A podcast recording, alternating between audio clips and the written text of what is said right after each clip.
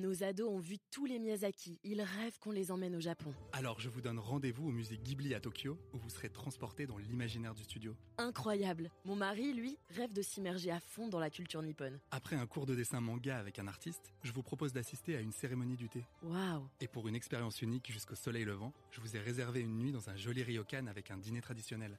Je nous y vois déjà. Avec Marco Vasco, ne rêvez plus, vivez votre voyage l'esprit libre. Au rendez-vous sur marcovasco.fr pour imaginer votre prochain voyage sur mesure. Comment les enfants euh, handicapés sont-ils scolarisés en France?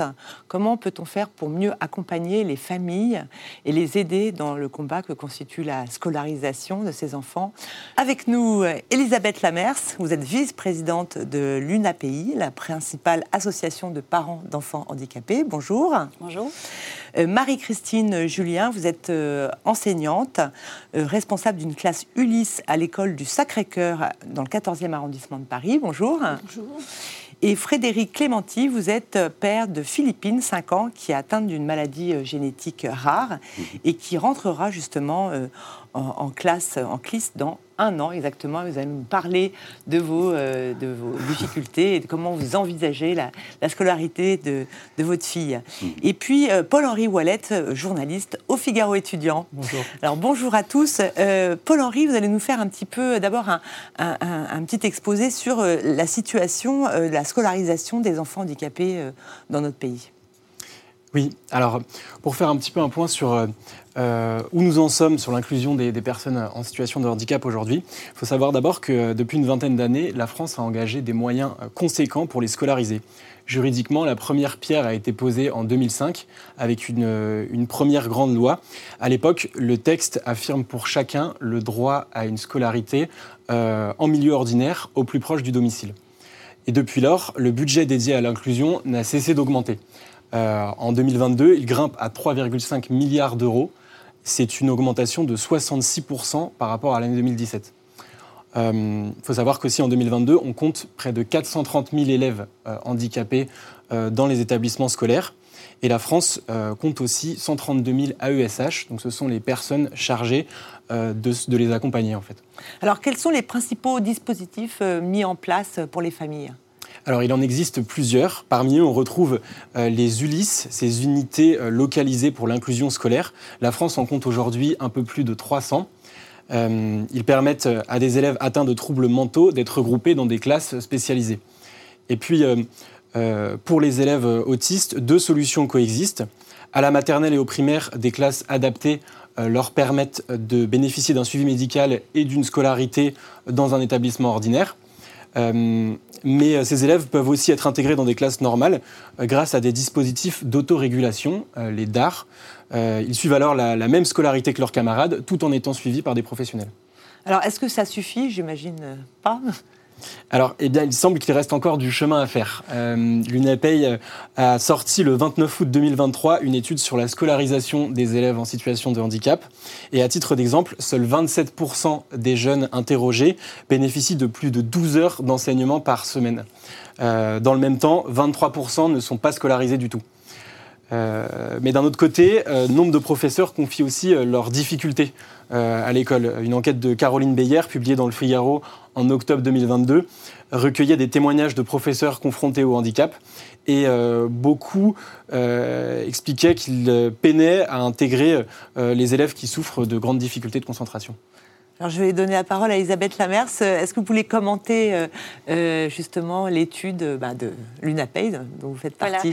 Donc, une petite précision à ajouter. À l'UNAPEI, nous sommes donc un réseau de 350 euh, associations parentales. Donc, c'est né d'une détresse des parents de prendre en charge les personnes en situation de handicap.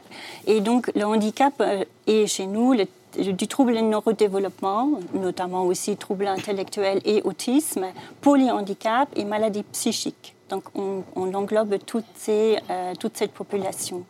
Et euh, évidemment, euh, on a parlé de mettre des enfants en situation de handicap à l'école. Ben, les personnes que nous accompagnons ont besoin d'un accompagnement très spécifiques. Oui. Donc il faut à chaque fois partir de l'enfant, de ce que l'enfant a besoin et construire un projet pour l'enfant. Et comme vous avez dit... euh, comme Il y a un chiffre, moi, qui m'a frappé, c'est 23% ne sont pas du tout scolarisés. Oui, c'est ça. Donc il y a encore aujourd'hui euh, Des des, familles qui ont des enfants autistes, par exemple, ou euh, Oui. euh, qui ont des troubles euh, graves et qui, ne, ne- qui sont chez eux seuls. Qui sont chez eux, qui sont à la charge des parents et qui n'ont pas de solution, qui n'ont pas.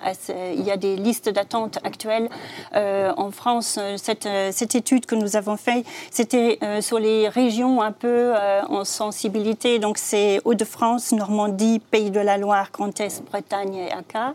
Et là, il y a donc 23% des, des enfants qui n'ont pas de scolarisation, donc qui n'ont pas le droit qui leur est dû. De- depuis euh, la loi de, 1900, euh, de, 1905, de 2005. 2005, euh, euh, un enfant handicapé a le droit d'aller à l'école. Bien sûr. Donc, en fait, des parents qui aujourd'hui nous écoutent, qui ont un, un enfant handicapé, peuvent aller frapper à une école publique, privée, et demander d'être, une Oui. scolarisation. On est obligé de prendre leur enfant? Oui, mais il y a donc une différence entre mettre un projet en place pour cet enfant pour qu'il réussisse sa scolarité et le mettre dans une classe. Vous comprenez bien.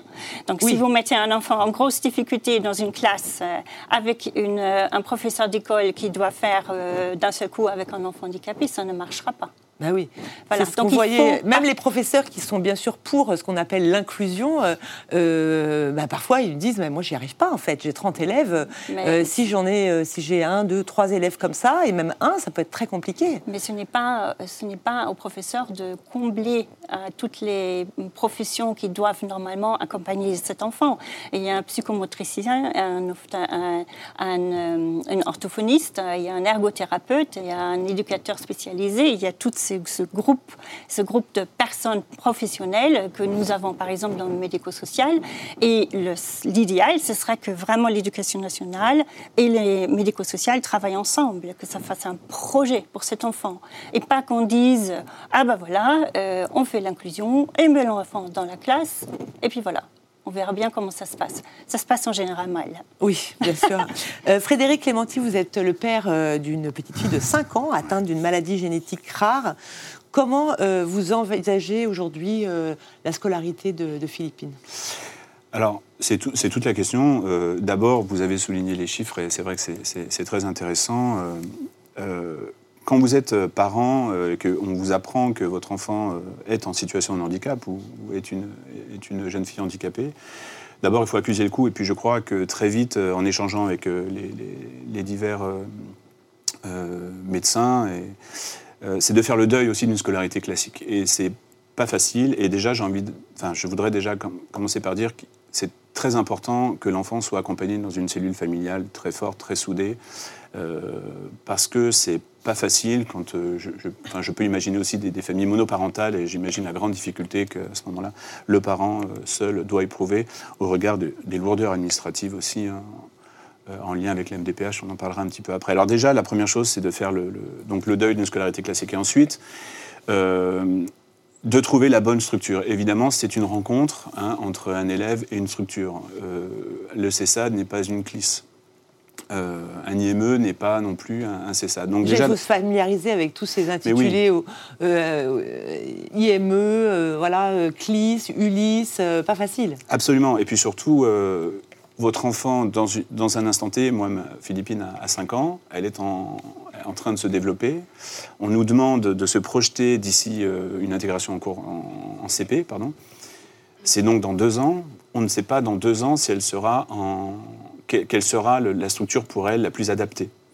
Et on vous demande en même temps d'agir maintenant, puisque les places sont tellement rares, tellement prisées, qu'on a peur de. On est vraiment devant une, difficulté là, euh, de se dire mais nous, on veut le meilleur pour notre enfant, mais on ne sait pas réellement le- quel est le meilleur. D'abord, faire euh, porter la bonne définition, le bon regard sur la structure, une CLIS, euh, une ULIS ou un CESAD ou un IME. Et ensuite, et, en- et- et- et ensuite de se dire est-ce que quand ma fille, dans deux ans, elle sera en âge d'intégrer cette structure, elle sera toujours en, vous voyez, en adéquation Vous, vous avec ce- envisagez euh, de la scolariser dans une classe normale ou dans un, euh, dans un établissement Non. classique avec euh, une classe adaptée Qu'est-ce que vous Non, non, non. envisagez On- on- nous, on a fait le deuil de- d'une classe normale. Euh, nous, ce qu'on veut, c'est le meilleur pour notre enfant. Et euh, alors, on est assisté, il y a heureusement des assistantes sociales qui peuvent aussi vous, vous aiguiller, mais la difficulté de Philippine, elle a un retard aujourd'hui euh, global dans sa motricité, dans, son, dans ses facultés intellectuelles. Dans- elle va progresser encore là pendant un an et demi, deux ans. En CP, moi, je voudrais savoir quelle sera la meilleure structure adaptée pour elle. Et vous ne pouvez pas le savoir Et à je ne l'avance. peux pas le savoir à l'avance. Et on me demande maintenant de me projeter sur une inscription euh, bien là, puisque les places sont chères. Donc c'est c'est- C'est assez compliqué. c'est très difficile. Marie-Christine Julien, vous êtes enseignante, responsable d'une classe Ulysse euh, à l'école euh, du Sacré-Cœur. Euh, Est-ce que vous pouvez nous dire ce que c'est qu'une classe On ne va pas vous abreuver de, de sigles, hein, sinon je pense que le- les téléspectateurs seront un peu fatigués. Mais en gros, qu'est-ce que c'est qu'une classe Ulysse? Donc euh, le Sacré-Cœur, c'est une école classique finalement. hein. Vous préparez, euh, au- vous êtes à un collège, c'est ça? L'école du Sacré-Cœur, c'est un établissement scolaire. Il y a une maternelle, un primaire, il y a un collège, un lycée. Un lycée, donc c'est tout à fait euh, oui. classique. Et là, euh, vous avez une classe Ulysse. Alors qu'est-ce que c'est qu'une classe Ulysse? Alors une classe Ulysse, comme l'a dit Madame, c'est une unité localisée pour, euh, pour l'inclusion de la, parce que l'inclusion de, de, de- de- oui, de tout élève, de scolaire. Euh, et c'est une classe particulière parce que c'est pas une, une classe où on peut mettre euh, sur la porte d'entrée CM1, CM2 ou CP. C'est une classe qui accueille un groupe d'enfants, maximum 12 élèves. Donc euh, Oui. actuellement, moi j'ai des élèves qui sont en CP, qui seront aussi en CM1, en CM2. Et ce sont des élèves qui sont porteurs d'un handicap. Alors, dans notre école, on appelle ça l'ULIS TFC, c'est-à-dire les troubles cognitifs. Il y a plusieurs sortes d'ULIS parce qu'on fait vivre ensemble dans, un- dans, un, dans une classe des enfants qui ont des, des troubles qui seraient compatibles. Il y a des ULIS qui sont plus pour des enfants très fortement autistes, d'autres qui ont des troubles forts du langage, d'autres de multiples handicaps. Oui, parce qu'on met sur la bannière handicap finalement euh, des personnes qui sont très différentes. Oui, oui. Donc là, euh, il s'agit quand même de les regrouper par euh, type Par- de handicap, par type si de je peux dire, de manière à ce qu'ils puissent bénéficier d'un Enseignement adapté. qui leur euh, correspond. Et ce sont des élèves, des élèves qui euh, un handicap qui ne leur permet pas d'être en continu dans une classe dite ordinaire. Donc ils sont en classe Ulysse, mais pas que. Ils sont dans des classes de CM1, de CM2 en inclusion pour suivre des cours spécifiques qui vont leur convenir, qui vont convenir à leurs besoins et à leurs potentialités. Parce que le grand écueil, en fait, ce serait peut-être de les mettre dans une classe euh, Ordinaire. ordinaire, mais euh, en, inclusion, j'entends bien, mais euh, ils ne pourraient pas faire, par exemple, le travail mathématique parce que trop difficile pour eux. Et là, est-ce que c'est une inclusion quand l'enfant est posé dans une classe ordinaire, mais sans pouvoir euh, Oui, ça peut être aussi une très grande voilà. violence euh, pour contre eux, eux. oui, oui, ça c'est une grosse réflexion qu'on a actuellement. Donc effectivement, on peut inclure facilement un enfant sur un temps d'écoute musicale, art plastique, Le sport, euh, le sport, euh, et puis d'au- d'autres choses. Et puis pour certains élèves, ben, ils pourront suivre euh, les mathématiques, mais pas le français. Oui. Voilà, donc Oui, ça qui- demande d'adapter l'emploi du temps de l'enfant euh, avec l'emploi du temps de, de la classe d'accueil. Je vois qu'on a quand même beaucoup avancé, même pour les familles, un petit côté très agréable de se dire je vais dans une école ordinaire. Oui. Je ne vais pas dans un centre euh, spécialisé oui. pour handicapés. Finalement, je vais, de- je vais comme tous les parents. Oui, euh, mais c'est une chance. euh, je pense qu'il y a, non, y un petit côté, un aspect ça un peu peur. Bien psychologique. sûr, quand vous dites IME, euh, vous, en tant que parent, vous dites non, mais en fait, euh, moi, je veux juste qu'elle apprenne à lire, Oui. écrire, porter Oui. un crayon, etc. Et, et en fait, non, on n'est on pas dans ce schéma-là. Ouais. Et, euh, donc, c'est vrai qu'il faut faire le deuil de, de tout ça. La question, c'est de se dire est-ce moi, je veux le meilleur pour mon enfant, mais j'ai quand même envie qu'elle intègre une classe parce qu'elle va être portée un petit peu par, Oui, par, par le haut. Et en même temps, est-ce que c'est pas la placer en situation d'échec Ouais. Et la faire souffrir aussi. Mais voilà, complètement. Ouais. Non, il faut, le, il faut penser vraiment, je veux le meilleur pour mon enfant. Mm. Voilà. Et c'est pas facile. Alors, on a Paul-Henri euh, euh, a étudié un, un système euh, assez amusant qui s'appelle le TEDI et qui euh, va peut-être révolutionner euh, euh, vraiment la scolarité euh, des enfants handicapés. Alors le TEDI, c'est un système de téléprésence qui a été créé pour les élèves euh, hospitalisés ou en situation de handicap.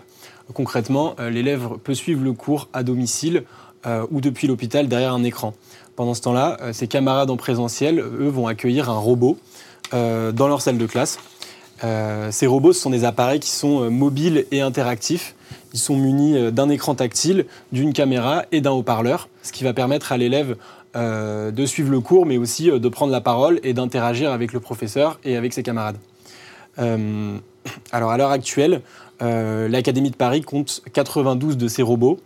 Et pour les obtenir, les parents doivent solliciter le chef d'établissement. Lui-même va constituer un dossier et ensuite, si le dossier est validé, l'élève, ou plutôt euh, le- le- un médecin, euh, un médecin conseiller technique se chargera ensuite de, de mettre en place ce dispositif euh, auprès de l'élève. Alors, est-ce que c'est efficace? Est-ce que Alors, ça marche? À l'heure actuelle, c'est une solution qui est fonctionnelle, mais qui doit encore progresser. Au Figaro étudiant, nous avons recueilli le témoignage de Clément, qui a 14 ans, et qui a dû s'absenter de l'école pour le, le temps d'une longue maladie. Clément qui a fait un stage au Figaro étudiant et qui nous a parlé de son expérience avec le TEDI. Tout à fait. Et, euh, et donc pendant son hospitalisation, ce, jeune originaire de Bourges euh, a pu suivre les cours avec euh, cet appareil, ce, ce. Et, s'il reconnaît que c'est quelque chose qui l'a particulièrement aidé pendant sa convalescence, il voit aussi, il a rencontré aussi certaines difficultés. Alors notamment euh, des problèmes de, réseau, euh, de connexion, euh, comme pendant le, confinement, voilà, il y a eu des périodes où il n'arrivait plus à suivre le cours, il était déconnecté. Il y a eu aussi un autre problème qu'il a rencontré, c'est que certains professeurs refusaient d'être filmés et finalement il y a seulement un nombre de cours limité auquel il a pu assister, seulement l'anglais et, l'espagnol si je dis pas de bêtises. Mais la plus grande difficulté qu'a rencontré Clément, c'est qu'il ne pouvait pas vraiment interagir en dehors des cours euh, avec ses camarades. Donc c'est plutôt une difficulté d'ordre euh, social. Et on est quand même confronté à une forme de solitude quand on est euh, derrière son écran et qu'il y a seulement un robot qui est dans la salle de classe. Euh, voilà, Clément, il nous confiait, euh, le robot ne peut pas sortir dans la cour de récréation et je rate tout ce qui s'y passe. Oui, parce que c'est quand même ce qu'il y a de plus amusant avec l'école, c'est les copains. Oui, et puis euh, pour en revenir, euh, Oui. vous avez dit tout à l'heure, et qui me choque un peu parce que je Mm. travaille beaucoup à l'international, et donc euh, vous avez vu école, IME, euh, CESAD, en silo. Et ça, c'est typiquement euh, ce qu'on a en France, on, on raisonne en silo. Non, c'est quelque chose qui doit interagir. Un IME, c'est pas une maison dans laquelle on met son Alors, enfant. IME, un IME, qu'est-ce que Ça, c'est c'est un, un institut médico-éducatif. Euh, c'est du secteur, euh, ça date, c'est toute l'histoire, on a- nos associations ont 60 ans, ça date de l'époque où on ne voulait pas voir les enfants. Aujourd'hui, ce sont des professionnels qui travaillent dans les EME, qui accompagnent euh, aussi ensuite, souvent il y a des CESAD, donc des services euh, d'un domicile, hein, d'éducation au domicile, les enfants à l'école ou chez Et tout ça, ça doit travailler ensemble. Si vous vous présentez à l'école, là ou dans votre quartier, avec les petites copines et les petits copains, il faut que l'école vous propose un programme ou quelque chose adapté à votre enfant.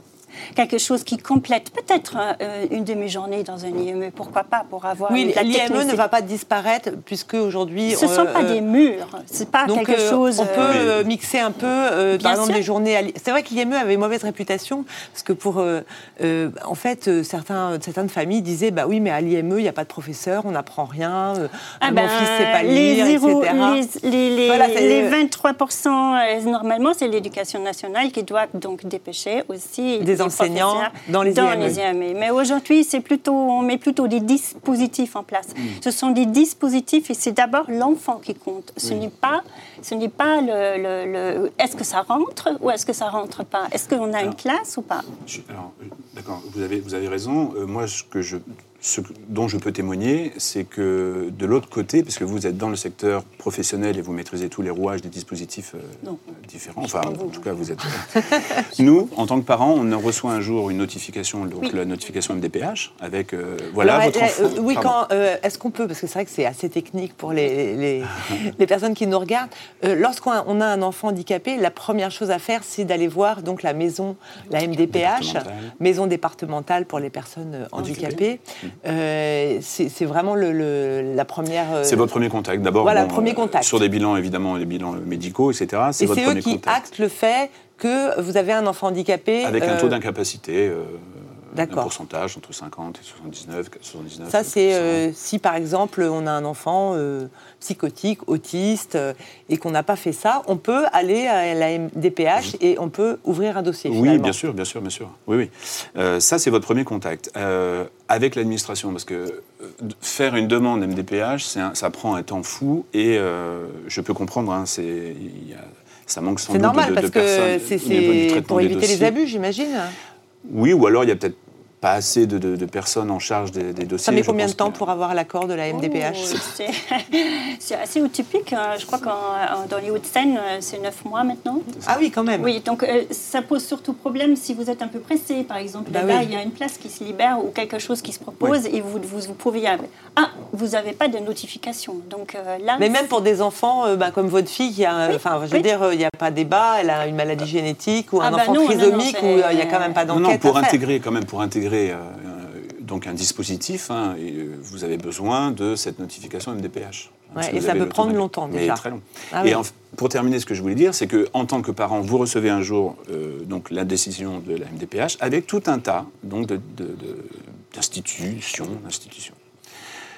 Et là, quand vous dites on peut mixer, on peut faire ci et ça, je vous assure qu'en tant que parent, déjà, on prend note de la chose avec les différents instituts dans tel quartier, etc. On ne sait pas à quoi ça correspond.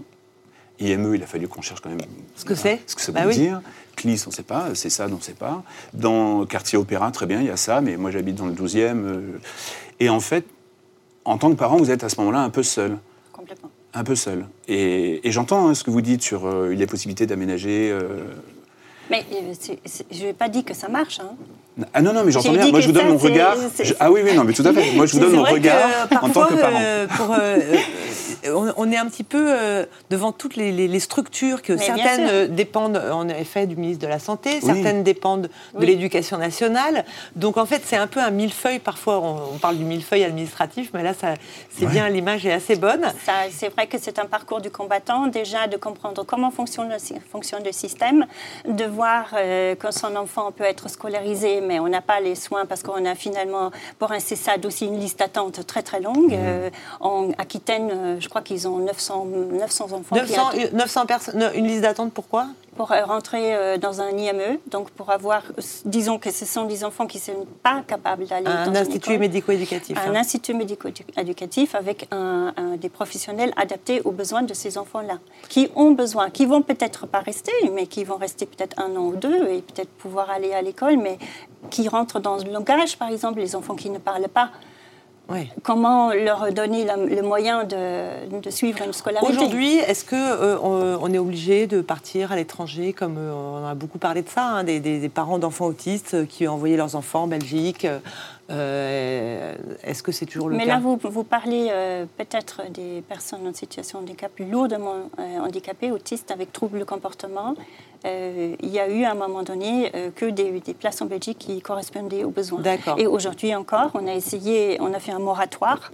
Le- L'État a donc dit non, on s'en va plus en Belgique, mais on a des listes d'attente qui, qui s'allongent parce qu'on n'arrive pas à suivre et à construire des petites unités de personnes en situation de handicap. Parce que pour des personnes en TND vraiment très très lourdement handicapées, il faut 5 à 6 places maximum Ben oui. avec un roulement 24 sur 24 et ça coûte cher. Et Là, la, scolarité des enfants handicapés en France, est-ce que ça fonctionne Euh, On a l'impression que ça fonctionne bien? C'est euh, parce que Finalement, on ne le sait pas trop parce que nous avons lancé une euh, plateforme marentrée.org sur laquelle on invite les parents à vraiment témoigner. Parce qu'entre les annonces officielles avec 1000 places pour les autistes de plus et le magnifique discours de M. Attal, je trouvais que vraiment bien parce qu'il a- il m'a touché très. Il a dit émanciper, ressources personnelles, il a dit égalité des chances. J'ai pris ça pour nous, hein, franchement. hein. Je me suis dit, et enfin, je voudrais quand même inviter les parents à témoigner sur marentrée.org et dire comment ça se passe vraiment. Est-ce qu'il y a à la maison? Est-ce qu'il a peut-être une heure de- d'école par semaine? Ou euh, Il y a deux? aussi euh, le, le sujet des, des- des personnes qui viennent aider les enfants handicapés lors de, des journées d'école, euh, le recrutement. euh, quel, est votre, quel est votre point de vue là-dessus? Vous parlez des AESH, des assistants éducatifs de la vie scolaire. Euh, ce sont des personnes euh, indispensables pour accompagner euh, des enfants dans les écoles. Euh, ça marche euh, euh, quand il y en a euh, et les enfants sont déjà disons, scolarisables, si je puis Oui. dire ça. Je ne sais pas si c'est français, je ne crois pas. Mais euh, ça ne remplace pas un psychomotricien, ni un orthophoniste, ni un... C'est pas leur but. Non, non, Ça voilà. n'est pas. Vous, vous avez des personnes qui bah viennent. Dans, ma classe, euh, j'ai euh, plusieurs élèves et on béné- qui bénéficient de la présence d'une AESH. Elles sont excessivement précieuses. Moi, je, salue leur travail. hein. Donc, les AESH, il y en a qui sont individuels. Donc, euh, leur temps maximal, c'est 24 heures. Donc, j'ai une élève qui bénéficie de 24 heures de la présence d'une- de, de son enseignante, de de l'AESH. Il y a des AESH qui sont euh, mutualisés pour plusieurs enfants et des AESH collectives. Et c'est vraiment une aide à- pour l'enfant. hein. Oui, oui, c'est génial. Parce que sans, sans l'AESH, certains enfants ne pourraient pas être scolarisés.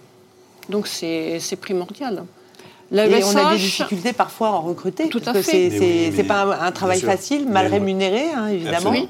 Très mal. Donc, euh, de reconnaissance, oui, c'est très difficile. Vous envisagez d'avoir euh, un AESH pour votre enfant? Euh, euh, j'aime- oui, j'aimerais beaucoup. Si, euh, si le profil de, de- de Philippines est propice à l'intégration d'une classe avec euh, donc accompagné par un AESH, euh, oui, je serais ravi. Mais euh, Mais c'est pas toujours. euh, pour l'instant, je ne sais pas. Et puis, euh, donc, c'est une rémunération très faible. Vous l'avez dit. Je crois qu'on est dans l'ordre des 850 euros pour 24 heures, euh, enfin net. Quand on connaît déjà la désertification des enseignants classiques, Oui. les AESH, malheureusement, mais moi je salue leur travail parce qu'il se trouve que je travaille dans un milieu scolaire, donc je les vois au quotidien. C'est un, ça met du sens euh, dans leur euh, fonction. Oui, c'est une vocation, Mais euh, oui, mais oui, mal reconnue. Voilà, mal malheureusement. reconnu, Ouais, mal rémunéré, Ouais. Oui. et qui pourtant euh, est complètement nécessaire. euh. Absolument. Merci beaucoup d'a- d'avoir participé à cette émission sur un sujet euh, grave et important et qui me touchait beaucoup. Donc merci beaucoup et à très bientôt sur l'émission euh, Paris d'école. Nos ados ont vu tous les Miyazaki. Ils rêvent qu'on les emmène au Japon. Alors je vous donne rendez-vous au musée Ghibli à Tokyo, où vous serez transporté dans l'imaginaire du studio. Incroyable. Mon mari, lui, rêve de s'immerger à fond dans la culture nippone. Après un cours de dessin manga avec un artiste, je vous propose d'assister à une cérémonie du thé. Waouh. Et pour une expérience unique jusqu'au soleil levant, je vous ai réservé une nuit dans un joli ryokan avec un dîner traditionnel. Je nous y vois déjà. Avec Marco Vasco, ne rêvez plus, vivez votre voyage l'esprit libre. Au rendez-vous sur marcovasco.fr pour imaginer votre prochain voyage sur mesure.